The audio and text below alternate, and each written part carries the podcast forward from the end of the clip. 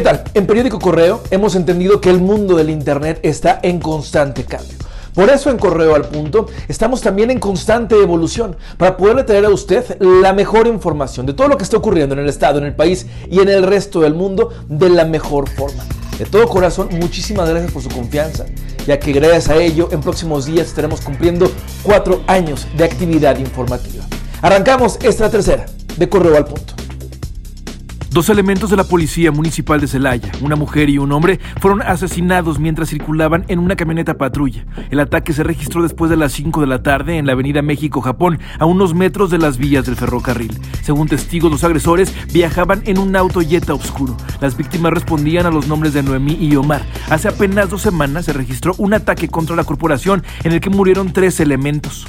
En León, un hombre que trabajaba en la plataforma de reparto de comida Rappi utilizaba la mochila característica de la empresa para entregar droga. El pasado fin de semana fue detenido con 78 envoltorios de marihuana. El secretario de Seguridad, Mario Bravo Arrona, señaló que la motocicleta del sujeto fue revisada durante un operativo en la colonia Paseos del Molino, entre avenidas Asís y la calle Molino de Marfil. El repartidor Óscar Alejandro, de 26 años de edad, es originario de Jalisco. Fue puesto a disposición de la Fiscalía General del Estado.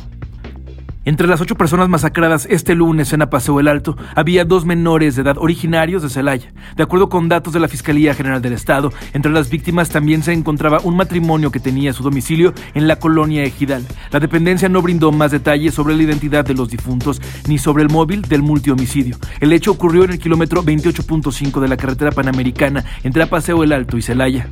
Alrededor de las 2 de la tarde, un hombre fue ejecutado en un lote de autos de la avenida Presa Álvaro Obregón del municipio de Celaya. Trascendió que la víctima era ayudante del negocio ubicado en la colonia Alfredo Vázquez Bonfil. Vecinos reportaron detonaciones al 911, por lo que al lugar acudieron policías municipales y agentes ministeriales que procesaron la escena del crimen. Al momento se desconoce quién o quiénes son los responsables. Alma Alcaraz, dirigente de Morena en el Estado, denunció ante el Instituto Estatal Electoral del Estado de Guanajuato al alcalde de la capital, Alejandro Navarro Saldaña, por presuntos actos anticipados de campaña a través de la entrega de despensas. Estuvo usando los recursos que tienen que ver con el programa de repartición de despensas para poner su nombre, para poner su WhatsApp, para poner el logo de su partido, el Partido Acción Nacional sacarle raja política a la pandemia con recursos públicos, o sea, ni siquiera con, recursos propios, ¿no? Entonces, esta situación es sumamente delicada. Nosotros estamos presentando esta denuncia en base a jurisprudencias que ha emitido el Tribunal Federal Electoral.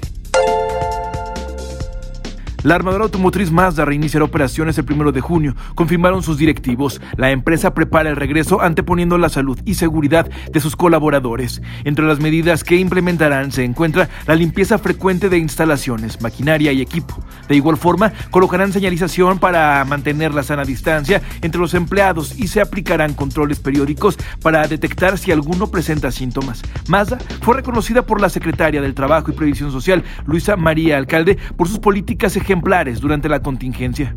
En la conferencia vespertina para actualizar las cifras referentes al COVID-19 se reportaron 54.346 casos a nivel nacional.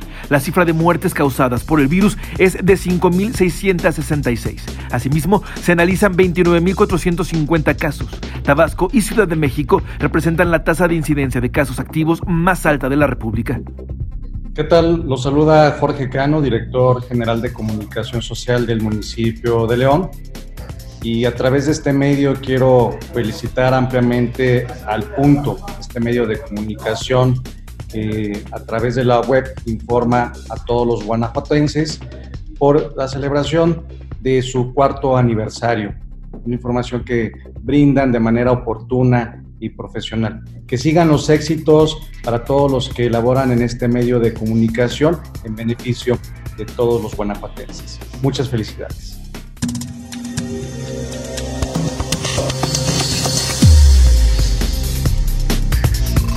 Hasta aquí la información. Gracias por mantenerse informado e informada a través de nuestras redes sociales y nuestro sitio web www.periodicocorreo.com.mx. Hasta la próxima. Quédate en casa.